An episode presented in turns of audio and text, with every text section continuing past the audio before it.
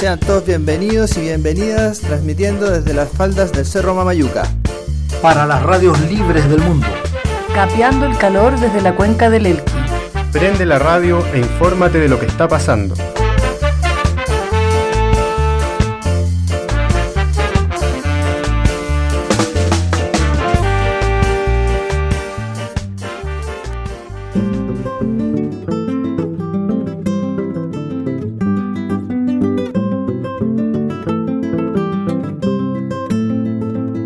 Buenas tardes, damas y caballeros. Bienvenidos a Por la Ventana. Hemos reunido aquí nuevamente. Hemos nos. Hemos nos. Y vamos a hablar del algarrobo. Dentro de, de, los muchos. ¿Esto es una orden? Eh, sí, po. Sí, a ver, ya. ¿quién manda aquí? Ya, po. Dijimos en el programa pasado, vamos a hablar del algarrobo. Y en la próxima del Chañal. Y después del Guayacán. Ay, ay, ay. O sea, tres programas nos vamos a mandar. ¿sí? O un, un bloque por cada uno, porque. Vamos viendo, vamos viendo. ¿Qué dice el director de hoy día? Que nos da el chipe para. Si no, censurar tiro nomás. Oye, yo, yo lo que le quería dar, la- les planteaba como la dinámica para que podamos hablar de árboles es como primero contextualizar que eh, dónde estamos parados nosotros como individuos, Mm. En el fondo una descripción de lo que sería el semiárido Donde estamos plantados. donde estamos plantados. Que el profesor Cristian siempre ha tenido una muy buena percepción sobre dónde estamos parados. ¿Para dónde dura. vamos? No sé, pero por lo menos... ¿Dónde Bosque. estamos? Eh, ¿Qué claro, bosque de esa misma- ¿Dónde vivimos? ¿Qué en este bosque? lugar. ¿Hay bosque? ¿Hay desierto? ¿Qué, qué, qué pasa? En el, bueno, hola, ah, ¿cómo están? Eh, la gente en su casa ahí que nos estará escuchando, hoy día vamos a hablar de árboles en general. Yo creo que, claro, podemos hablar de poner énfasis en el algarrobo, que es el, el principal árbol, y también incluso a nivel cultural, porque tiene, tiene mucho valor desde las culturas originarias también el algarrobo, no solo en Chile, en Argentina igual. Pero no, eh, cuando uno habla de naturaleza no puede hablar como de solo de una especie porque son parte todas de un, de un ecosistema. Bueno, y aquí en el Valle del Elqui el ecosistema semiárido, así lo definen los, eh, los biólogos. Los expertos. eh, claro, los geógrafos. No les creo nada. Tiene, tiene, tiene que ver con que, con que es el el límite de un desierto, por la parte norte, el desierto más árido del mundo, Atacama, Mm. Que limita en toda una macrozona eh, que parte más o menos en el Valle del Huasco y termina en el Valle del Choapa. Y es una transición hacia otra, otro tipo de, clima más mediterráneo, pero semiárido refiere a eso, que hay zonas en donde hay agua y zonas donde no hay nada de agua. Por lo tanto, la vegetación está bien restringida. Aquí nosotros tenemos como una... Se llaman formaciones vegetacionales, así lo definen ya. Y, y la más visible o la más verde que tenemos es la, la que está en la orilla del río, la ribera, la vegetación ribereña. Que, que hablan de eso que, como vegetación azonal, porque en realidad no abunda, solo está en los márgenes del, del- del agua o de pequeñas quebradillas. Eh, después para las zonas de los interfluvios, las zonas más secas, está el- el- la vegetación xerófita, o xerófila le llaman también, que tiene que ver con plantas adaptadas a extrema sequía. Me gustaría, me gustaría hablar de ellas porque son interesantes igual. Sí, bueno, y también eh, un poquito aprovechando como las napas subterráneas y, y la cercanía a las riberas, en su momento, desde el valle del río Copiapó hacia acá, existía un bosque espinoso.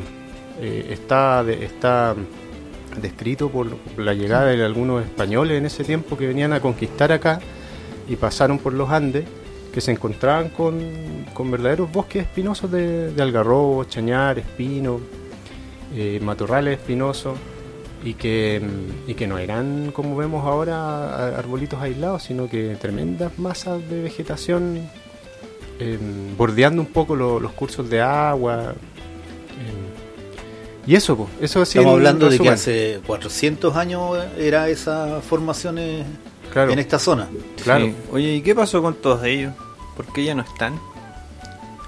Bueno, principalmente fue el, el uso para carbón, eh, para como combustible. Se usó toda la biomasa para, para todo el ejercicio de industrial que se empezó a, a generar en ese tiempo, eh, minero, eh, eh, trenes, locomotoras, eh, calefacción, eh, Panaderías. Claro, pana- mucho en panadería. Y en ese tiempo la mentalidad era de que los recursos eran como infinitos, pero Sí. no era así. Oye, y de- después pareciera ser que también dentro de los factores que aceleraron esta desertificación podríamos encontrarnos con eh, la agricultura como Ah, claro. parte de... Y ahora último en este tiempo, bueno, el cambio climático y también un poco se ha visto harto el tema del crecimiento de la, de la ciudad o de la urbe, la urbanización, digamos, de los espacios. Más al sur tal vez hoy día es más evidente, pero en las zonas de acá eh, se ve porque en el fondo es donde está el agua también, entonces es poquita... Es una competencia por poco territorio y muy violenta en los Sí. últimos días.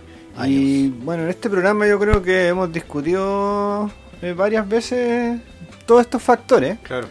Entonces, hoy día un poco tal vez el enfoque eh, podríamos dárselo a los que están haciendo patria como árboles, digamos, los que están sobreviviendo, los más emblemáticos, que dentro de ellos hablábamos del algarrobo, el, el chañar, Churque. el churque, uno que está bien, guayacán. eh, el, el que sí está en peligro de como de extin- ex- extinción igual para los árboles, Sí. el- es el guayacán, ¿no? Sí. Ese sí está protegido. Ese está protegido, sí, po. Sí. Más que el. O, o sea, es que, que, bueno, para que la gente sepa que cuando uno habla de que está protegido, eh, es como simbólico porque es una ley en un papel, pero uno si uno va al campo, No tiene alarma ni está lo- cercado. nadie ni- lo protege. Sí. Oye, ¿te acordáis con que cuando fuimos a la higuera eh, vimos en una parte donde habían unos guayacanes que estaban así, pero súper maltra maltratados, exacto. Y el principal como enemigo que tiene hoy día el, guay- el guayacán es la cabra. Dentro de, de los muchos que ha tenido a lo largo de la po. historia. Previo, previo sí, un paréntesis, previo a la cabra fue, eh, se usó mucho para mueblería. Sí, el hombre, pues, para variar. Para, bueno, y para carbón y tiene muy buena madera, pero en, en- para muebles finos Mm. se ocupó mucho un tiempo la- el guayacán. Oye Camilo, antes de seguir avanzando, eh, me faltó eh, decir dos cosas de, de esto de las formaciones vegetacionales, que es como desde la biogeografía se van entendiendo los territorios. Eh, bueno, hablábamos de la formación xerofítica, el bosque espinoso, ¿cierto? Bueno, aparte de estas formaciones que ya mencionábamos, la, la vegetación azo- azonal de las riberas, la, la vegetación xerófita de las zonas secas y el bosque espinoso que ya casi no existen en el Valle del Elqui. ¿Cuál era ese? ¿Cuál es el bosque? El bosque espinoso, era este que describían los españoles, pues. Pero, ¿qué, qué, qué especie? No, principalmente algarrobo, como, como la especie principal. Árboles, no cactus. No, No, no, arbolea. me- ya. Sí, puro árbol. Eh, churque. Chañares y matorrales. Ya, que son todos con espinas. Sí, la gran, la gran mayoría son no sé con por qué me viene a la mente. Ya. Claro, ahí, ahí vienen, lo- por ejemplo, especies como el, el guañil, pero, pero acá le llaman al guañil de otra manera. Que muy común. Olivillo, El olivillo. olivillo. Ya. eh, bueno, y, y otras, la maravilla del campo. que Ya. son arbustos bien... Que, que yo ahora lo asumo a que están un individuo por allá y de 200 metros más allá hay otro, ¿cachai? Claro. Pero en un bosque no me lo imagino. Sí, No. pues, sí, pues existi- ex- estuvieron en un momento siendo... eh, ahora, ahora son como parches, como fragmentos, pero Ya. en un momento fueron un, un espacio continuo de pura vegetación boscosa. Y bueno, y además hay una particularidad aquí en el, en el semiárido que son unos bosques relictos, pero que no quedan eh, para las zonas altas, sino en las zonas bajas, en la costa. Y son es un bosque muy especial que se puede ver en Fray Jorge. Existió también en el Tofo, en, en la zona de la higuera. Sí. También hubo un bosque relicto que se lo hicieron rechupete ahí en, en esos años por la minería. Eh, y son bosques australes, relicto se llama porque son de eras glaciares muy antiguas y en donde se encuentra canelo, ol- olivillo, pero el olivillo verdadero, el, el árbol, no, es- no este arbusto que hablábamos antes. Mm. Eh, y otras especies que, nos- que no se ven en ningún otro lugar, por ejemplo en Fray Jorge.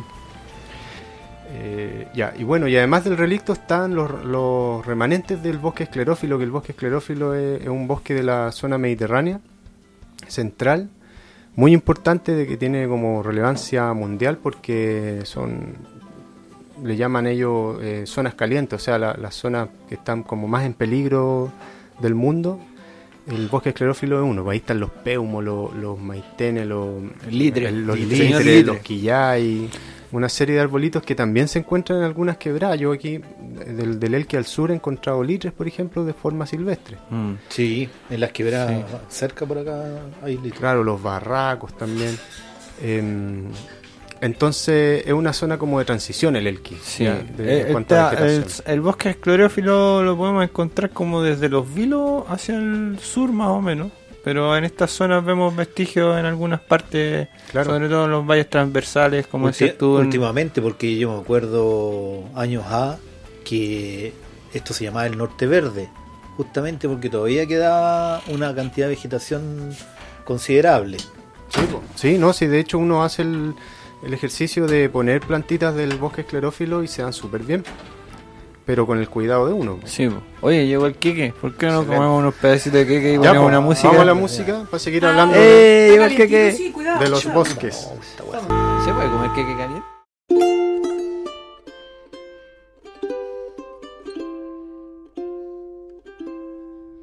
Dicen que hace mucho tiempo me contaban los abuelos, todo en la tierra era raro, la gente se transformaba y hablaban los animales. No había plantas ni había flores. La luna fue la encargada de crear plantas y flores. Y al mirar a este hombre, Algarrobo le ofrendó para que los compartiera con toda la población. Luego vino una sequía, días, noches sin llover. Las plantas se iban secando, no había nada que comer. Todos estaban muy tristes, menos el hombre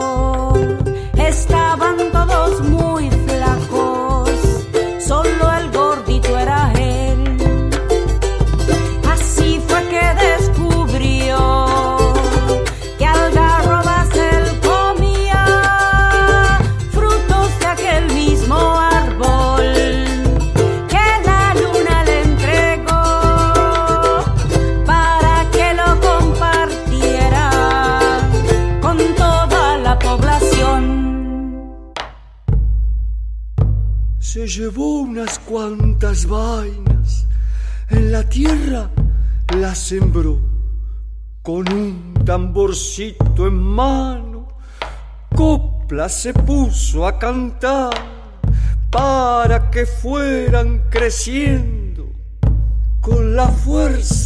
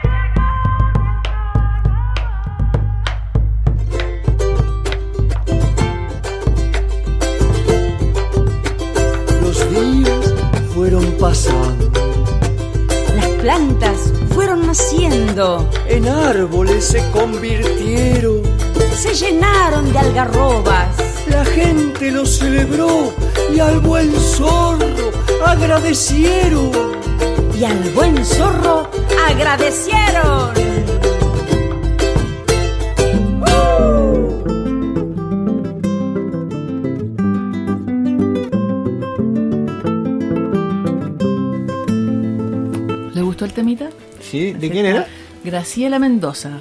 Tema se llama. Tierra en Flor que nos recomendó la Dani que no pudo estar con nosotras hoy día, pero que le mandamos un abracito eh, De todos nosotros. de todos nosotros. Exactamente. Buena, buena. Bueno, sí, estábamos hablando de... ¿Ustedes saben cómo se llama la gente que ama los árboles? ¿O cómo se les dice? ¿O cómo es la práctica? Gente loca, Bueno, gente loca. Arbolofilia. Es la, es la dendrofilia. Dendrofilia. Sí, Dendrofilia. y como la, la dendrología, que es la que estudia eh, los anillos de los árboles para saber la antigüedad de los árboles. Es una parafilia más. Sí. Qué bonito. Bueno, eh, ya que mencionaste eso, eh, qué grato es, por ejemplo, abrazar un arbolito, sentirlo, darse ese, ese tiempo para entender que son seres vivos y que tienen mucho, mucho que, que decir, mucho que, que contar. Mucho que entregar. sí. Así que por eso también estamos aquí nosotros transmitiendo algunos de esos sentimientos. Desde las faldas del Eh, bueno, una descripción del semiárido habla mucho, como decíamos al principio, de algarrobo, que es un árbol emblemático del cual se han escrito canciones, cuentos, poesías y es parte de nuestra cultura, es parte de la mitología, es parte de, de la alimentación de los antiguos, es parte del desarrollo de una cultura tiaguita, también podríamos decir. Vamos y a de, eso, vamos a otro- eso. de otras ¿Qué- culturas antiguas. ¿Qué se hace con el algarrobo? ¿Cómo se llama? ¿Cuál es el nombre científico, profesor? Ya, el que... Hay dos aquí. El alba. Sí, sí, no. eh, yo pensaba que, tam- que también había alba, pero pero no. ¿No? El, Ah. el que hay el, es el. El otro es el de acá. El que más abunda es el chilensi. El, el género de estos árboles son prosopis. Prosopis. Y prosopis Chilensis. hay muchos. Hay, mu- hay O arbustos sea, y hay árboles. Las acacias son. No, ¿No? no, la, en la, la acacia son género acacia. Esto es género Ah. prosopis. Pero está, por ejemplo, el prosopis tamarugo, que crece en la pampa del tamarugal. Ya. Un tipo de algarrobo, digamos. Sí, po, y es un, es un, un prosopis endémico. Ese, Eh, ese se ve poco por acá. sí, ¿Y ese es solo de ahí entonces? ¿De ese sector? Sí, sí. Y el prosopis chilensis, el que más vemos en el Valle del Elqui, y hasta llega hasta Santiago más o menos, pero lo compartimos con Argentina, eh, Bolivia. Y el otro que vemos acá, pero es muy raro, pero se encuentra en algunos individuos, se llama prosopis flexuosa. ¿Que el que da los espirales? Eh, no, como- no da un frutito bien parecido Ah. a, la, a la vaina o taco, le llaman, eh, del, del, del prosopis chilensis y algarrobo. El alba, que en un momento pensamos que estaba en el Valle del Elqui, eh, es más de Argentina, Bolivia, Perú. ¿ya? Selvático. Y, sí, y llega hasta lo- las primeras regiones de Chile, al norte. Pero el Valle del Elqui no, de forma silvestre no crecía hasta que se nos ocurrió plantarlo tenemos una población de, de algarrobo alba. Lo, lo- lo que pasa con el alba es que el, el taco que da, la vaina, es mucho más carnosa. Entonces, para hacer bebida o para hacer el harina, que sirve más. Digamos que es más productivo. es más productivo, es más bonito la, la forma que tiene, o para usarlo con fines ornamentales, y tiene pocas espinas. Lo que puede ser una desventaja y una ventaja. Desventaja porque no se puede defender bien de la cabra o de otros animales. Eh, y ventaja porque se puede poner en espacio público en donde nadie se va a accidentar. Oye, sería bueno explicar a la gente que está escuchando el programa eh, estos conceptos que ocupamos como endémicos. Eh, ¿Qué significan? Porque Sí, pues en el caso de, los de los prosopis, de los algarrobos varios, eh, endémico significa que una especie, como por ejemplo cuando hablamos del algarrobo chilensis, prosopis chilensis, crece eh, en una zona determinada y en ningún otro lugar del mundo. Entonces es endémico de esa zona. O sea que único, grande y nuestro. Claro, claro.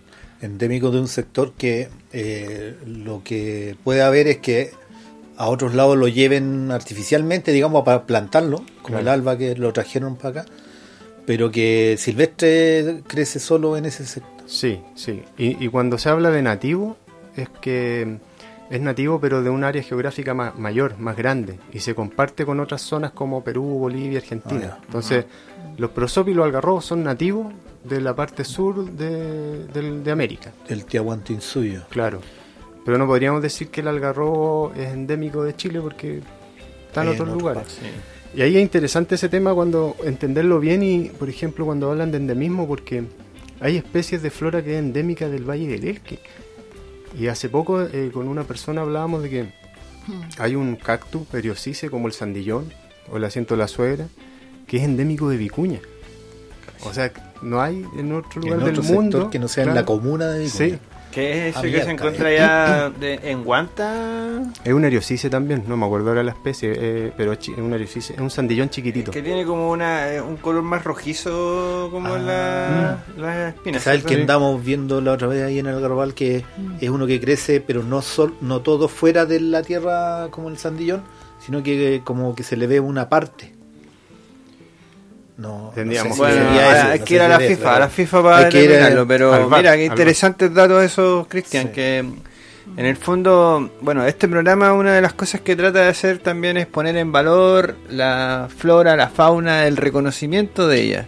Entonces, es súper interesante lo que estás mencionando porque esto también puede ser parte de las líneas base a la hora de argumentar la defensa del territorio. Claro. Oye, escuché el programa anterior por, por la ventana. Está- del estaba bueno, pues, sí. Estaba súper bueno. ¿Te gustó?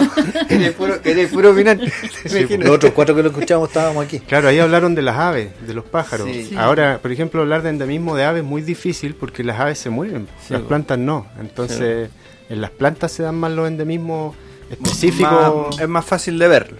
Claro. Cuidado, sin pegarse, sin pegarse. Pero igual la habla- mosca, la mosca. Igual hablaban de un pajarito que, que tenía importancia Chu- mundial. Churrín. No, ¿cómo era? El, El pacho- churrón. pachurrón. Pachurrón.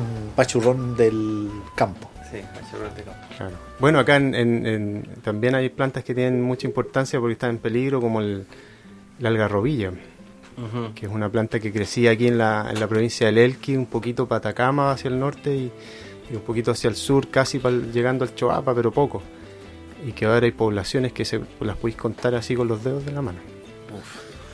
Oye, dentro de lo que podríamos destacar del, del, del, del algarrobo es que, por lo menos lo que yo aprecio a simple vista es que es un árbol que tiene eh, una tremenda resistencia a, a la falta de agua, a la sequía. Por lo tanto, es un árbol muy apropiado para esta, para esta zona o para las personas que, como mencionamos antes, también hoy día están colonizando espacios que eh, fueron antiguamente parte de estos bosques como el bosque espinoso o están llegando al secano de la región y donde prácticamente no hay nada, eh, es una muy buena recomendación plantar algarrobos Mm. y no sacar los que ya pueden O haber en el lugar. Lo mismo que hemos dicho en otros programas, ojalá no, no caer en la tentación de hacer una limpia o un destronque o un, eh, un pelar el terreno. Por el Meter contrario, máquina para limpiar. aprovechar todo lo que ya hay de vegetación, hacer un análisis, men- mentalizarse en que es muy difícil producir la biomasa o esa vegetación. Entonces, tratar de sacarle el mejor provecho significa no meter máquina para destroncar, por ejemplo, que es una práctica muy habitual que requiere de mucho, de primero de plata, de un gasto extra que no es necesario, maquinaria pesada y en realidad no es un, no se está haciendo ninguna ningún favor para producir más adelante, para retener humedad, etcétera, etcétera, etcétera. Otra de las particularidades del algarrobo es que da, da una, una Vaina. vaina que es aprovechable. Mm. Don Marcelo, doña Alejandra, ustedes nos pueden decir que, en qué se ¿Cómo aprovecha esa vaina. harina? esa vaina. ¿Cómo queque de...? ¿Cómo Sí, hizo yo- este que queda algarrobo? A ver, cuéntenos. no es de algarrobo, pero me habría encantado. Pero si en la radio, de ¿quién va a saber? Ah, también es cierto. ¿Siente el olor? La experta en hacer harina de algarrobo es la Dani, porque no está aquí, ella ha hecho. De hecho, varias veces ha, ha- ha hecho y ha elaborado con sus propias manitos la harina de algarrobo. Ahora, yo creo que quizás volver un poco, siento yo que el- tanto el algarrobo como el chañar y los otros árboles que hemos estado nombrando, eh, así como hablábamos o algunas personas hablan ¿no? de los superalimentos como la quinoa, el amaranto, que son como tan, como si ahora recién se hubiesen descubierto, ¿no? Pero como que la, el, eh, todo lo que es el sistema los ha descubierto y se comercializan. Pero yo siento que, por ejemplo, el, eh, en el caso del algarrobo y, esto, y estos árboles que son de, este- de estos territorios y que además, como tú decías, Camilo, no requieren de, tanta agua, por decirlo, están como... em, ambientados para poder estar este, en este territorio semiárido. Eh, con mayor razón deberían ser especies que, que rescatamos y que volvemos a cultivar y como incentivar que se, que se propaguen, ¿no? Eh, siento que son arbolitos además que nos acompañan, que nos han acompañado durante miles de años, eh, no solo a nosotros, a, digamos a los pueblos que venían antes, que estaban aquí antes que nosotros, a nuestros antepasados. Eh, nos han acompañado en nuestro diario vivir, nos han acompañado también en nuestra como el poder sobrevivir en estos territorios. Entonces, por ejemplo, las vainas eh, se pueden hacer muchas cosas con la vaina. Además, tienen un montón de propiedades que son nos hacen muy bien. Eh, yo sé que no sé si el si todos los algarrobos tienen como la misma, bueno, es que se puede hacer harina de la vaina, pero también son muy son dulces, ¿no? Entonces Sí. se puede usar mucho en temas de repostería, pero además como por ejemplo pensando en en, eh, en la obesidad en nuestro país, en nuestros países, ¿no? En, en el tema de lo dañino que es el azúcar. Eh, y que el algarrobo, por ejemplo, en la vaina tiene ese, ese dulzor que, no, que, es muy rico, pero que nos hace bien y que siempre nos ha acompañado. Entonces, antiguamente uno podía ir caminando quizás por, por el cerro y había un algarrobo y sacando la misma vaina, no sé si se podrá hacer ahora, pero yo por lo menos he leído relatos en que se puede masticar y sale dulcecito, Sí. ¿no? Entonces, em, y esa, ese, ese dulzor y esa- eso también se podría, se podría aprovechar para, para usarlo como un sustituto del azúcar. Sí, ¿no? bueno, también está el arrope de, El arrope. de algarrobo. Y el café, el café, Café. porque también tiene como un sabor que se parece, asemeja un poquito eh, entre el cacao y el café, entonces eh, tiene un montón de propiedades que, ¿Será, que no son benéficas. ¿Será, profesor, el mismo el que se hace? Porque eh, hay una vaina grande, que es la, a lo mejor de esta más productivo que decíamos antes, eh, que con 20 vainas, 30 vainas tenéis ya un kilo de, de harina, no sé, harto. Eh, taku, ¿te escuché que le dijiste? También le llaman así. Taku. Al, Pero a la vaina o al árbol. Al árbol. al árbol. Al Yo árbol, también ¿no he es escuchado que al árbol le dicen tacu. Tiene muchos nombres. Sí. Sí. El guanco le llaman también al algarrobo. Al algarrobo Mm, árbol. Sí. Y a la vaina, ¿son todas las vainas lo mismo? ¿De todas se hace harina, de todas se hace café? ¿Puede ser eso? Sí, es que es un almidón al final. Ya. Ya. Se aprovecha también. eh, también se hace chicha con, Eso había escuchado también. Sí. con el algarrobo. Y también otra una medicina que, que supe es con la exudación que provoca cuando se le hace un corte, esa savia como negra que Sí. eh, antiguamente se ocupaba mucho para los dolores de muela o como ese tipo de, de medicina. Claro. Y en Argentina yo también tenía una amiga que trajo un- unos, unos dulces hace un par de años que estaban hechos de algarroba. Que era del algarrobo, pero de haber sido la vaina que allá le decían algarroba, Sí. ¿no es cierto? Y vaina. también se hace a la vaina y se hacían unos dulcecitos Bueno, muy bueno, bueno. Vamos a la música. Ya. Escuchar algo. Eh, Víctor Jarabo, el Ya. pimiento. Chuta, pero tiene la garrona.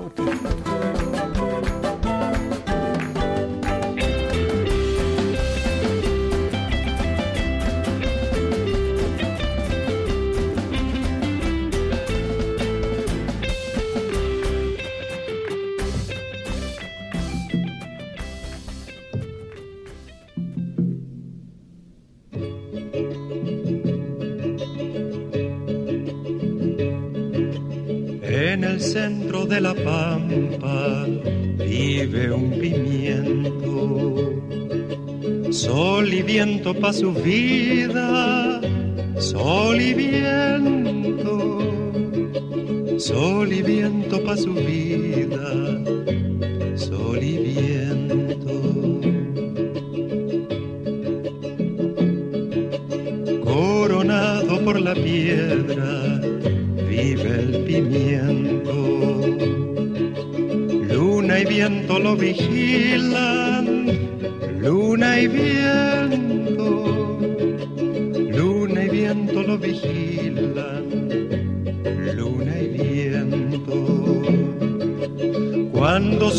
florecen, es un incendio tanto rojo que derrama, rojo entero, rojo entero.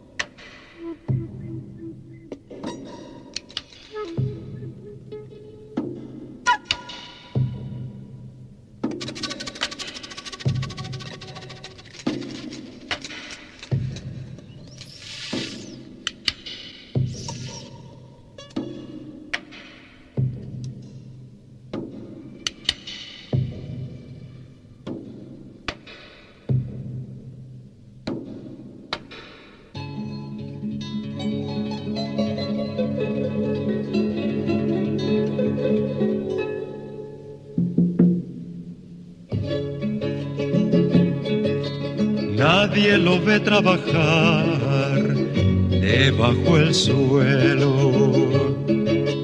Cuando busca noche y día su alimento. Cuando busca noche y día su alimento. Pimiento rojo del norte, atacameño. Siento el canto de tus ramas en el desierto. Siento el canto de tus ramas en el desierto. Debe seguir floreciendo como un incendio porque el norte es todo tuyo, todo entero.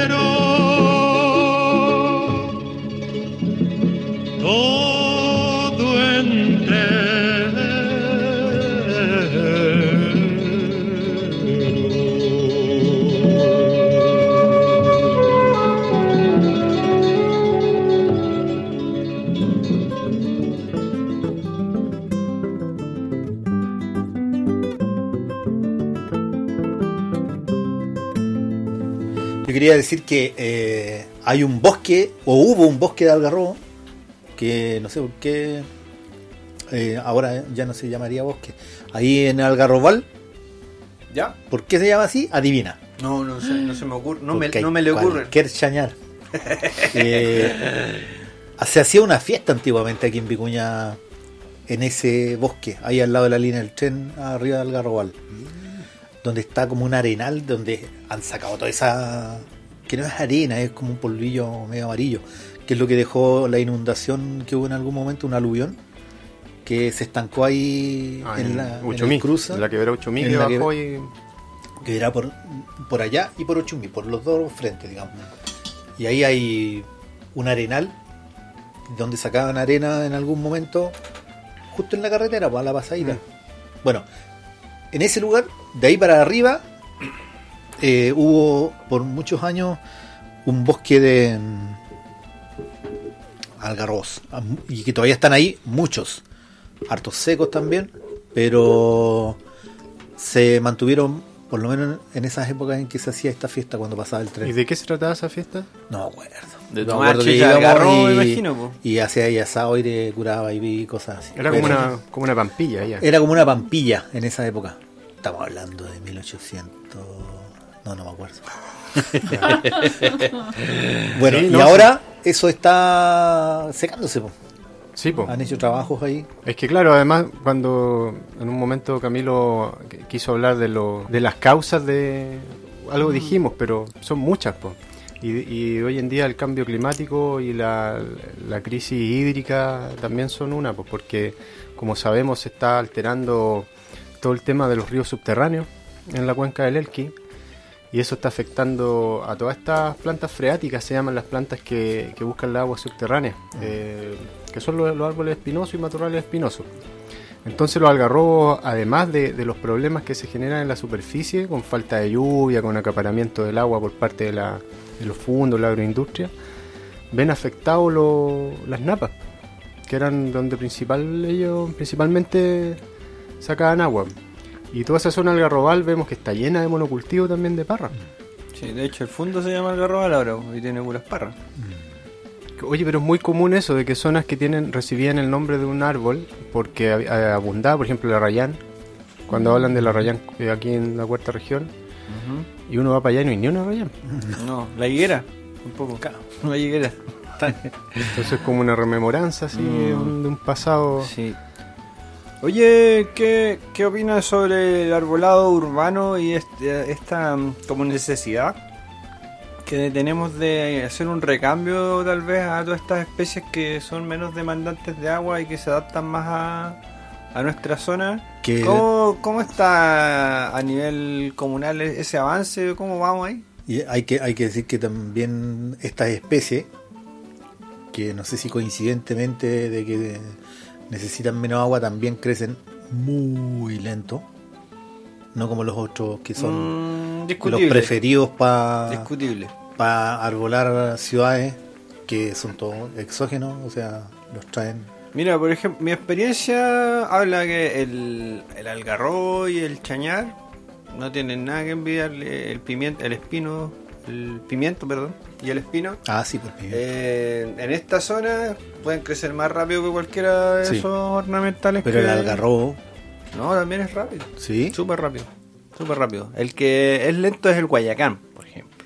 Mm. Que por lo mismo tampoco se propaga mucho, es muy difícil de, de que se haya, O sea, exista mientras, una idea mientras más eh, en, propagación de, de- en peligro de extinción es por, por ese tipo de cuestiones también. pues. Claro, pero uno de estos árboles perfectamente puede crecer un metro por año. Los que estamos hablando, el algarrobo, el chañar, mm, con agua sí, estamos hablando. ¿no? Ah, ah, ah, es que claro. Ya, pero estamos hablando de arbolado urbano, donde también se supone que no van a estar así Ya, completamente ¿Cuándo fue la última vez que viste, desde que ah, no, no haya sequías en todas las calles de Vicuña como antes, que pasa algún camión regando los árboles de la ciudad? Ayer, Ahí en, eh, Las de- al- frente al museo. Las delicias. pero. En Avenida Las Delicias. No, Pero, o sea, ese- todos los días por acá fuera de tu casa. Pero ahí hay, ahí, hay, ahí hay algo curioso porque ellos en realidad están regando el pasto. Pero lo regan el pasto, Sí, porque po. cuando hay No, regado un o sea, árbol hay con una- manguera. Hay una, hay una camionetita de la UNI que anda regando los árboles. Sí, po, pero, pero, eh, con manguera, po, eso no Sí. es imposible que le llegue a las raíces de ese árbol. no, Oye, está- ahora, eso que decía Camilo de que la importancia de, la- de los árboles nativos para ar- como árboles urbanos, ahí hay una cuestión cultural que se dio a principios de, o a finales, o a principios del, del siglo pasado, cuando se empezó a, a planificar la vegetación de las ciudades, eh, los, los planificadores tenían una mirada como muy eh, euro- eurocéntrica, se dice. Sí. sí, Entonces que- querían, imitaban cosas de allá, incluso los árboles. po. claro, el Entonces, pasto, todo. el Claro, los famoso pastos ingleses. El césped, el, el antejardín, el, pa- el eh, paisajismo de, castillo. plátano oriental. Claro, bueno, ahí entró el plátano oriental con mucha fuerza, eh, sin ellos, eh, dar- o sea, no podían prever lo que iba a pasar después con las alergias. Bueno, y, el, y la flora nativa se fue dejando de lado, ni siquiera se estudió, No. ni siquiera se analizó, y también se fueron generando mitos en torno a eso, como eso de las velocidades de crecimiento. De que son espinosos, que nadie se, un niño, ¿qué va a pasar con un niño? Ah. Va- se va- no se va a poder subir a un árbol si nunca los árboles han sido para que los niños se suban. pero- Claro, claro. Bueno, ahora, ahora hay como se está dando vuelta eso. y- Es una necesidad. Sí, po, porque nos dimos cuenta de lo, de, la, de lo tonto que era traer plantas foráneas que no están adaptadas al clima. Gastar Y- mucha agua y sí, muchos recursos. Sí, pues el problema es que se están dando cuenta mucha gente, pero, pero no se refleja en las calles de nuestras ciudades. po. Entonces, bueno, aquí un- un- una experiencia que yo tuve aquí en Vicuña fue con la plaza, del el, el proyecto de mejoramiento de la plaza Gabriela Mistral. Tenía un proyecto de flora eh, con puros árboles eh, Exóticos. Sí, Y, de- y que les cuesta mucho vivir en zonas semiáridas como el liquidámbar. Ya, este, el liquidámbar es un árbol muy bonito que es caduco, bota la hoja y antes de botarla se pone roja. es muy, muy, bonito. famoso en paisajismo. Sí, pero es de climas húmedos. Mm. Y el proyecto contemplaba como 80 liquidámbar. ¿Ya? Entonces, claro, que es ser. una cosa de mentalidad también. po. Y, y- Bueno, para la- el, el paseo mistraliano me tocó en esa Ay, Me época. acuerdo de eso, sí. Oye, que hay pura con- gente involucrada en estos proyectos, quedó pero si somos interesante. Vicuñense, el Quino, po, Sí, pues estamos ahí. hay que estar metido en la cuestión Pero para poder pusiste. criticar. No puse que me parecía que trajeran Melia, que trajeran eh, Plátano Oriental y esas cuestiones para el correo. Eh, Jacarandá, va, hay harto en paseo. Paseo Mistraliano. Eh, pero venían unas señoras paisajistas de Santiago que decían que aquí lo que se necesitaba era sol, por lo tanto no tenían que ser árboles de hoja caduca. Eh, a ver, aquí, ¿sabéis dónde estamos? No, es que yo en la mañana me levanté, decía una señora en una reunión, y de todos los techos caía agua de la helada en la noche. Entonces, eh, pero eso pasa tres días al año en esto. Bueno, eh, estas señoras querían eh, hacer su paisajismo con sus plantas, como eso que dice Cristian Claro. Y cuestiones. Pero por una cuestión estética, no había ningún estudio de nada de esto que estamos hablando. Sí, pues, y, y bueno, pusieron puro jacarandá al final. Sí, po. Bueno, ya. ¡Ah! No quiero. No, y eso se multiplica, y se multiplica en La Serena, en Vicuña, Sí, en Coquimbo. todos los jardines que vemos. Ah, en perdón, el- perdón, para no dejar de. Bueno, no quería. No, quiero hablar más de eso y esto va a ser lo último. Esos maceteros que pusieron en los árboles colgando al frente del museo. Con una. Unas petunias Unas tenían petunias, Ah, una- ¿Pero ¿y una- todavía están? O sea, ese es el punto, po. En cada poste, dos maceteros colgando que alguien tenía que subir a 5 metros a regarlos alguna vez.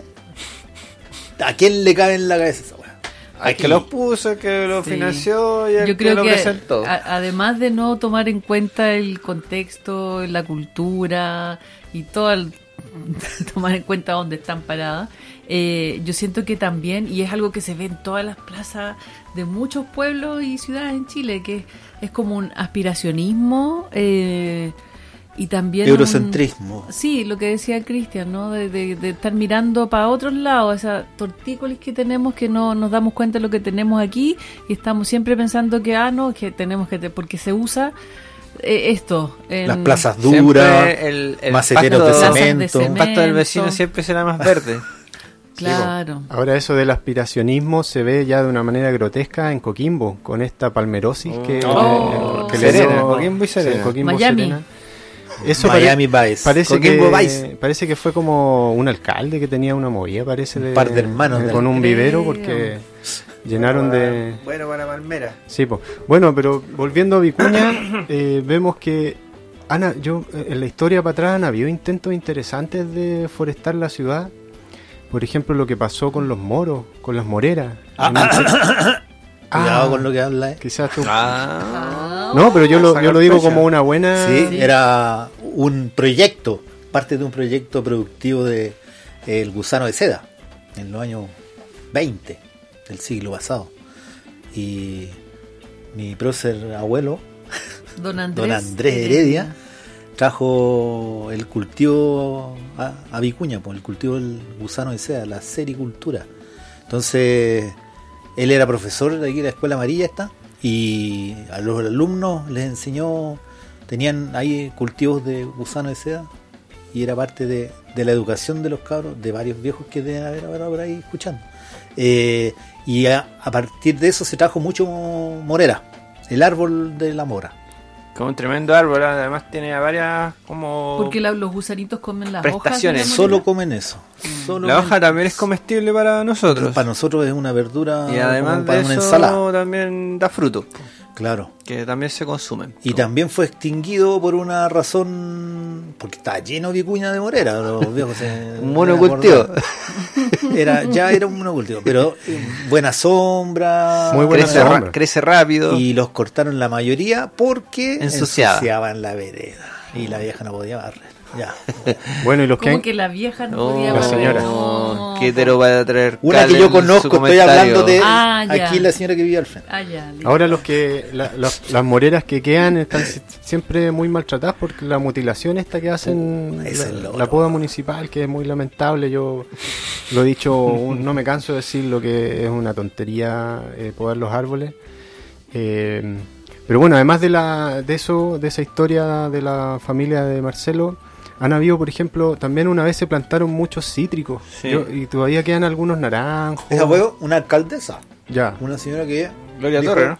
No, Más antigua. estamos hablando del siglo pasado. Ah, pensé que había sido Bueno. ella. La Gloria Torre también del siglo pasado.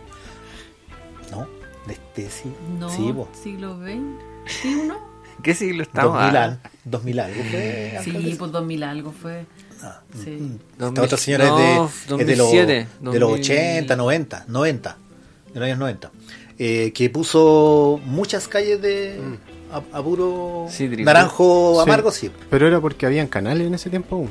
No, no. ¿No? Yo creo los que- Canales, los canales mira, no existen desde yo- los 70. Yo supe de una historia similar en, en Nancagua, comuna de Nancagua, pero fue porque sobraron de una plantación gigante que iban a hacer de cítricos y ya hablaron con el alcalde, oye, tenemos estos cítricos y que pusieron por todos lados, pero tiene varias dificultades el cítrico porque Sí. es una planta que, mm, bueno, a- a- primero es exótica, por lo tanto tiene una alta demanda de agua y segundo... eh, se, se contamina mucho con fumagina, con eh, plagas y enfermedades. Mm. Alta que- mantención. que también, pues en general, como ya sabemos, la- las mantenciones municipales son bien Precarias. rápida. sí. Precarias. Oye, y un punto importante cuando hablamos de las formaciones xerófitas o xerofíticas, eh, ahí podría haber una gran cantidad de plantas que nosotros podríamos sacar como ejemplificadoras para poder también ocupar estos espacios de áreas verdes que pretendemos tener y que son necesarios para, para nuestra comuna, para nuestras ciudades, para nuestros pueblos. Y ahí, Cristian, tú también nos podrías hablar algunas, algunas que sean como interesantes para que cualquier vecino que quiera ir ahí a poner una, en alguna plaza o hacer también patria, si no es necesario que la municipalidad o el gobierno venga a plantar por nosotros. Nosotros también podemos hacerlo. Claro que sí, no, y ahí está toda la flora local, o sea, todos los árboles que crecen en el, en el monte, eh, el churque, algarrobo, chañares, eh, son perfectos para espacio público, o sea, que tengan espina no, no hay ningún problema, porque el tronco principal no tiene espina, entonces ya al alcanzar cierta altura no van a, no van a provocar ningún accidente. ¿Qué tan grandes se pueden poner? Por ejemplo, Chañar se puede poner en una plaza perfectamente, es hermoso. Claro. En le- la plaza de Cuña pusiste Sí, po, yo le recomiendo a la gente ahí donde está el Sabori en, entre, en Gabriela, esquina Arturo Prat, donde está un, lo- un localcito de Sabori ahí, justo en la esquina, ¿Publicidad? Están los taxis. ¿Cuánto te pagan? Bueno, Sí, hay como un kiosco ahí. sí, Ah, el kiosco de la plaza. Claro. Ya. Ah, Ya. ahí en esa esquina busquen un chañar que hay que es impresionante de bonito, que fue plantado muy chiquitito y que ya lleva sus añitos Ah, ahí, sí, está muy pero lindo. muy para lindo. la remodelación. Sí, Ah, Entonces son árboles muy buenos y lo otro que es que estos árboles han coevolucionado con una serie de fauna, de avifauna. Entonces su follaje es pero perfecto para que aniden un montón de pajaritos que andan acá en, en el valle. sí. No así los foráneos, pues los árboles exóticos. Entonces estamos ayudando también a un, a un tema de cadenas ecológicas al plantar estos árboles. Y, y bueno, cualquiera de esos, pues algarrobo, Pero por ejemplo, mira, aquí al frente donde se ponen los taxis en carrera con Chacabuco, plantaron seis, eh, por ahí cinco o seis Quillay. quillay. Hace 20 años. Si es que los podan. Esos chicos, Sí, pero si tienen como 60 centímetros. Sí, es que yo he visto que parece que los mismos taxistas le pegan unas tijeras, no sé. Hay una cosa cultural con los árboles también de mantenerlos a raya, que yo creo que Sí. viene de, de antepasados. eh, puede explicar eso. ¿Qué cosa? ¿Por qué podar los árboles es necesario? Es que, mira, hay siempre discusiones sobre esto, pero por ejemplo, el caso más emblemático y que todo el mundo que quiera puede compararlo, eh, está ahí en el templo de los Krishnan Diaguita, que ahí hicimos un- una muestra. Hacia la mitad, una mitad del cultivo está así eh, sin ninguna poda y sin ninguna intervención, y la otra mitad, que son 50 árboles y 50, eh, está con un sistema así de un gotero justo en el arbolito y con un jardinero que está todo el rato haciéndole cortecito por aquí, cortecito por allá. Y el crecimiento ha sido mucho mayor en los que se han podado. Lo que significa que la poda en cierta medida estimula el crecimiento vegetativo. Eh, lo que sí dependen de los criterios de poda que se desarrolle. Porque si tú vayas a estar todo el rato queriendo tener un árbol chico, está como se llama la técnica de los japoneses. Bonsai. Bonsai. Y podéis tener un árbol muy viejo, muy chiquitito. Pero es porque cortaste las partes principales del árbol, ¿cachai?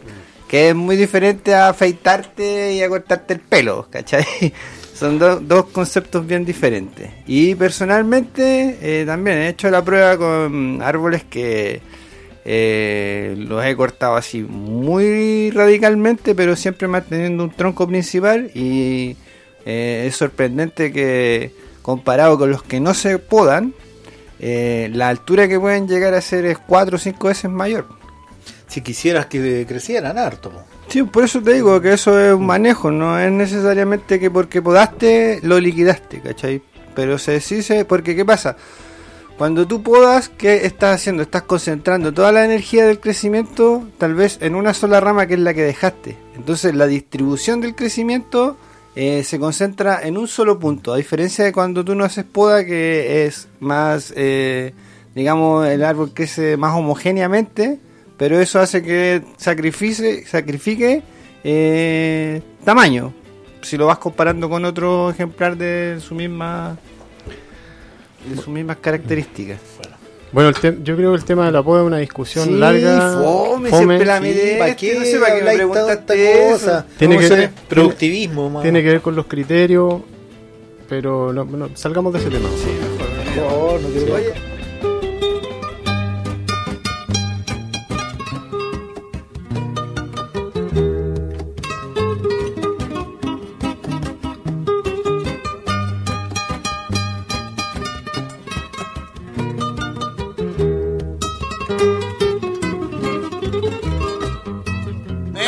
mis algarrobos verdes, verdes mis algarrobos verdes,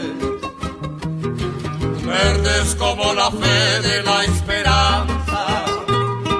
Entre sus ramas se columpian nidos, formados por las aves en su andanza. Verdes mis algarrobos verdes una tras otra su sombra indominante. Debajo de ese espléndido ramaje, si está su cuerpo un triste caminante. Debajo de ese espléndido ramaje, si está su cuerpo un triste caminante. Pasan las aves en continuo vuelo una tras otra transportan en su pico. Las hojas secas lanzadas por el viento, las algarrobas caídas en el suelo, entre los troncos de mis algarrobos, con gran locura serpenteando baja el río, una cabaña, un candil, un perro lobo. Y una cholita que adoro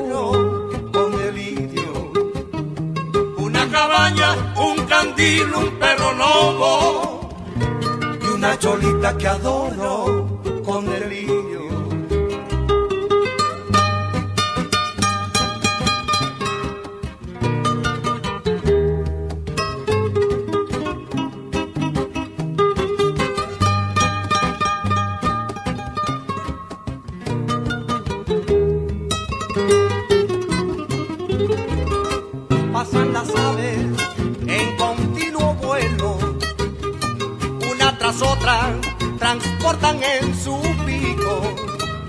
hojas secas lanzadas por el viento, las algarrobas caídas en el suelo, entre los troncos de mis algarrobos, gran locura serpenteando baja el río.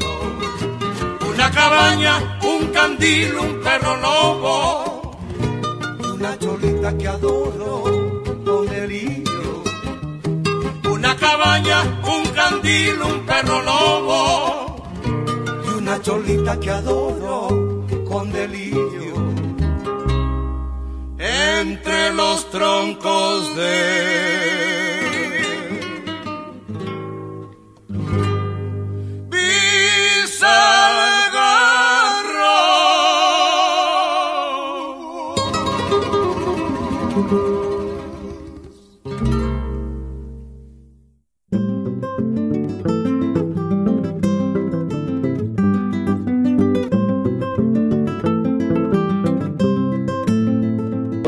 Plantas. Yo recién la pregunta que te hacía enfocada como a plantas más chiquititas que también Ah, de ya. repente a la gente le gusta usar no solo árboles. Por ejemplo, está la varilla, el.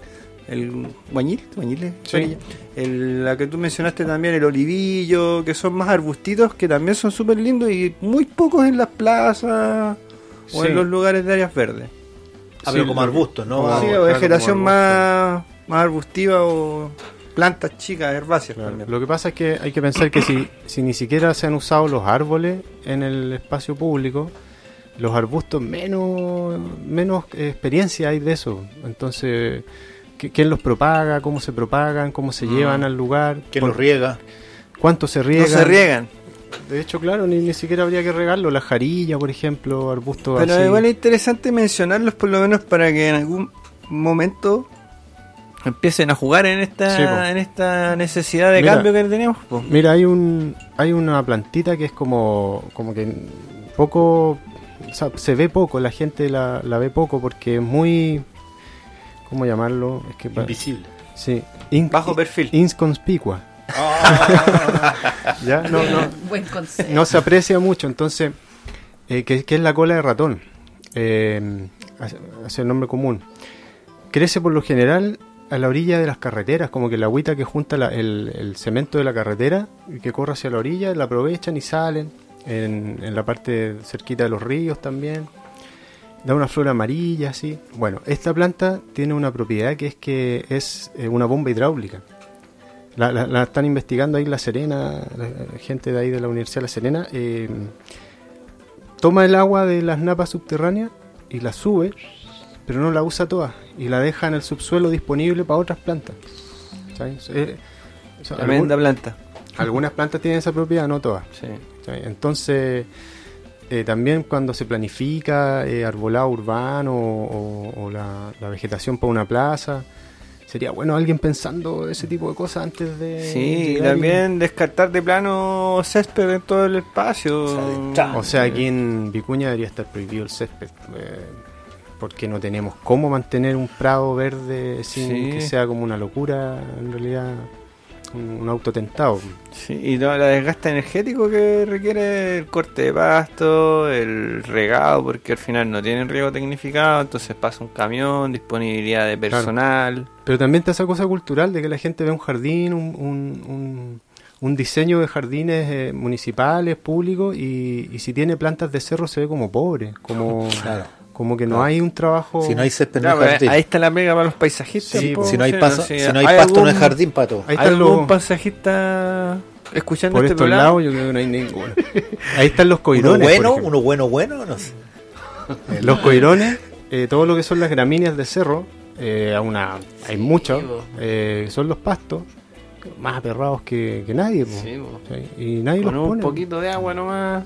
Pero sabéis que en el barrio alto, si uno va para Santiago, que hay una están de tendencia, moda ahora. hay una no, tendencia de ahora.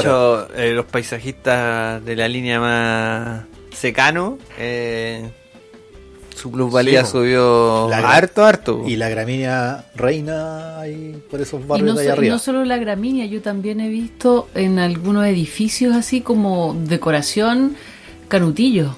Harto canutillo por todos lados. Cole caballo. Mm. Ah, claro, en unas macetas. Hierba unas del- macetas grandes. Hierba del como- platero. Es hermosa. Del Muy platero. bonita Póngale otro planta. nombre. Muy bonita, pero está muy de moda y muy cara. Uy, ahí Podríamos exportarla. Podríamos exportarla, tenemos ahí en el canal, al lado del canal tenemos. Bueno, pero para cerrar esta parte de la conversación, yo diría que, que todas las plantas nativas eh, debiésemos ocuparlas en nuestros jardines por, por múltiples factores, eh, le llaman servicios ambientales que ellas nos prestan a nosotros y a todo el ecosistema. Entonces, además están adaptadas para este lugar, significan menos gasto en su mantención, menos gasto en agua, eh, en poda, porque las plantas nativas no se debieran podar según mi criterio. Y el Eh, mío también. eh, entonces, por todos lados. Si alguien que está en un cargo de planificación eh, en, en la municipalidad o en otro lugar, eh, piénselo. Hay manuales, hay libros que de cómo se, se trata la flora nativa de este lugar y, y ocúpela.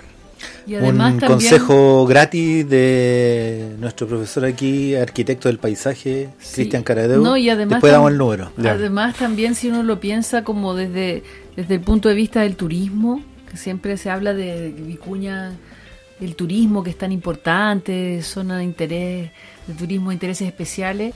Obviamente que, que teniendo un paisajismo y, y cuidando la, la- la flora que es endémica, que es de este lugar, eh, es más atractivo porque, que- que- porque quieren, querrían ver árboles que tienen en la ciudad o en otros lugares eh, los turistas que vienen para acá. O sea, la idea es tener y rescatar y, y re- y revalorizar lo que tenemos aquí. Sí, también como para terminar por lo menos por mi parte, eh, el tema de la convivencia de los huertos tradicionales de producción de fruta y también de hortaliza, que también se tiende a erradicar así drásticamente toda la, toda la flora nativa. Eh, también podríamos decir acá que eh, no es necesario hacerlo, o sea, se puede producir en armonía, no es necesario que si usted va a llegar al cerro y hay, por ejemplo, hay copao, hay algarrobo, hay mm, eh, chañares, los tiene que sacar. Perfectamente puede desarrollar el resto de su cultivo sin necesidad de, de sacarlos. Pues claro, o sea, si Sí. usted si usted llega a una casa, a un espacio y tiene alguna planta nativa, tiene que verlo como una ganancia y no como un problema o, o algo. Empeñarse en sacarlos. Claro, y, y un dato nomás de que, por ejemplo, los algarrobos de una familia que son las fabáceas, que también están los porotos, y todas estas plantas así leguminosas, y, y tienen la facultad de que fijan el nitrógeno de la atmósfera en el suelo, y el nitrógeno es el principal alimento del- de las plantas. Entonces, si eso todos los- lo manejáramos información, antes de sacar un algarrobo, o sea, no tendría sentido sacar un algarrobo que nos está nutriendo el suelo. Vamos, Ya. un temita. ¿O estamos, ya terminamos el programa? No, ya se acabó ya. Oh, ¿En serio? Da para dos programas. Guárdate el tema para el otro. Nos fal-. Oye, nos faltó conversar del, del uso de plantas en, en los pasivos ambientales de la minería, de la... Mm, claro. la Ya, pero oye, ¿por qué no alargamos una segunda patita de Sí. este ¿Al tiro? programa? Ya. No, no tengo permiso para tanto rato, pero eh, para la próxima semana hablemos de lo Démosle con la mismo. Ya. Ya. Perfecto. Sería. Goodbye. Hasta la próxima. Plantes nativos.